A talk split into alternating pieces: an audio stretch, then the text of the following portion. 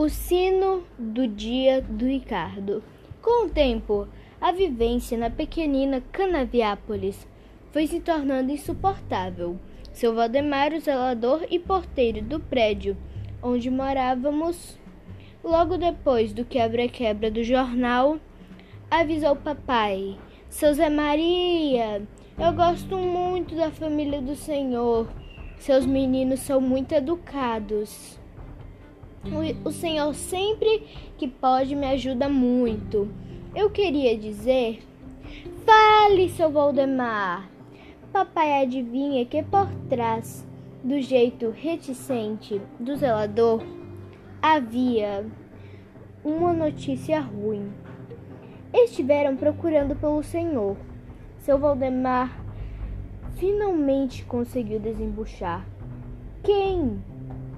Não quiseram dar o nome, mas me pareceram estranhos. Não estavam com a cara de bons amigos. Perguntaram em que andar o senhor morava, mas não fizeram questão de subir, parece. Parece? Meu pai perguntou preocupado. Parece que só queriam confirmar.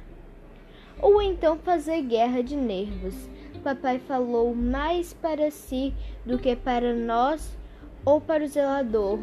O que o senhor falou, doutor? Nada não, mas de qualquer forma, seu Valdemar, obrigado. Ao tomarmos o elevador, papai estava visivelmente preocupado, querendo disfarçar o nervosismo. Ele passou a mão pela cabeça do Ricardo gracejando.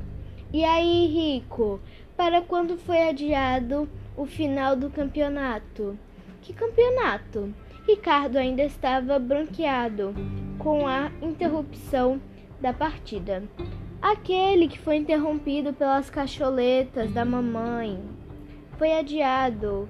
Sino do dia. Sino do quê? Rimos da confusão que Ricardo fez. Ah, você quer dizer sine die. Esta é uma expressão latina que quer dizer sem dia marcado. Indeterminadamente. É isso aí. Os craques estão se recuperando do tombo que levaram ao cair da mesa. Ricardo desculpou-se. Chegamos ao apartamento, até aliviados com o sino do dia do Ricardo, mas durou pouco a descontração.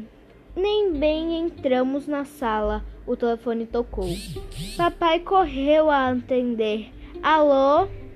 Ficamos olhando para ele, franzindo a testa gesto que sempre fazia quando estava escutando algo que o magoava. Papai ficou ouvindo, depois desligou, dizendo: Era um engano.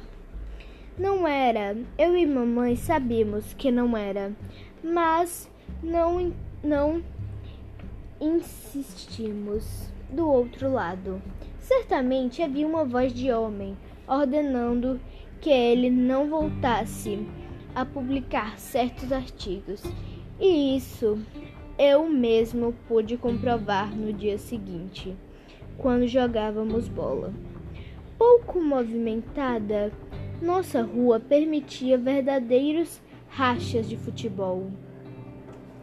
Naquele dia eu estava no gol, já que no ataque eu sou uma negação. O Arthur fez um lançamento em profundidade para o irmão dele, o Hugo Rosestrante. Nossos vizinhos, Hugo abriu para a esquerda, fintou nossa defesa inteirinha e, car e caminha carim carimbou e carimbou com vontade a bola bateu na trave improvisada e foi parar no fundo da rede. Como não havia rede, a bola correu solta pela rua enquanto meu time reclamava: Mais garra! Eu saí correndo atrás da bola. Um criolão forte, careca, que nem o Kojak, para mim, aproveitando para certificar-se sobre meu nome, sobre o padre torturado, não é? Seu nome é Marcos, certo? Pois diga para seu pai Marcos que não publique mais essas coisas, viu? Na hora nem liguei ao que ele falou. Estava chateado. A defesa não segura o Hugo e eu é que tenho culpa. Pô, Marcão, assim não dá, né, meu? O Leonardo Boer do nosso ataque reclamou. O detetive Theo Kojak é o protagonista da série Kojak, que passou na televisão brasileira na década de 1970. A gente se matá-la na frente e você pisar no tomate até o Rodrigo Patoni veio tirar satisfação. Os bananas da defesa não seguram o cara e eu é sou culpado, reclamei no banho. Logo depois, repassando as jogadas, dei de cara com o negão sorrindo para mim, entregando a bola e perguntando se eu era filho do Zé Maria, mandando um recado para ele. Na hora do jantar, relatei o fato. Meu pai disse para eu não ligar. Não se importe, Marcão. Deve ser coincidência. Não era. À noite eu estava lendo um livro deitado em minha cama e a conversa em voz alta no quarto de papai chamou minha atenção. Aproximei da, da porta e escutei o diálogo dos dois.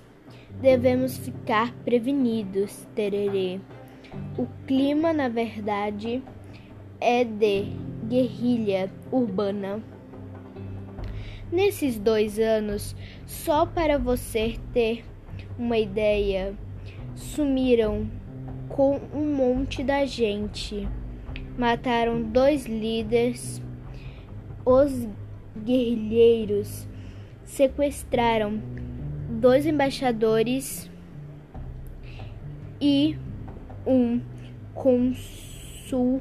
Os consul. Os dois ficaram em silêncio por um tempo. Logo depois, papai retomou. Você escutou o que o Marcão me disse ainda na hora do jantar? Escutei. Isso me deixou preocupada. Ele, eles estão fechando o cerco. Ainda hoje eu, eu notei que o nosso telefone está sob controle. Notou? Mamãe perguntou com a mesma tensão na voz. Foi na hora do almoço. Eu estava telefonando ao professor Carr para acertar uns detalhes de uma matéria sobre a prisão dele. Ele também foi preso, digamos, de, de dito há um pouco há pouco tempo, no final do ano passado. Eu coment... Ele comentou com os alunos sobre a tortura do padre e foi detido por isso. Pois na hora em que eu falava com ele, ouviu um clique no telefone, como se houvesse alguém mais na linha. Agora o Marcão conta esse negócio do futebol. Você acha que corremos perigos? É. Não acho, corremos. Eu não queria comentar isso com você, mas lá na redação, redação ou o que sobrou dela, o pessoal comentou que não só ele, mas outros professores da universidade foram presos. O negócio ainda anda feio. E se você vai confirmar, ninguém informa nada. Dizem que não sabem de nada, que não há prisão nenhuma. Então é preciso tomar cuidado. Eu não queria alarmá-la, Tererê, sabendo que você está grávida, mas é melhor ficarmos de olho.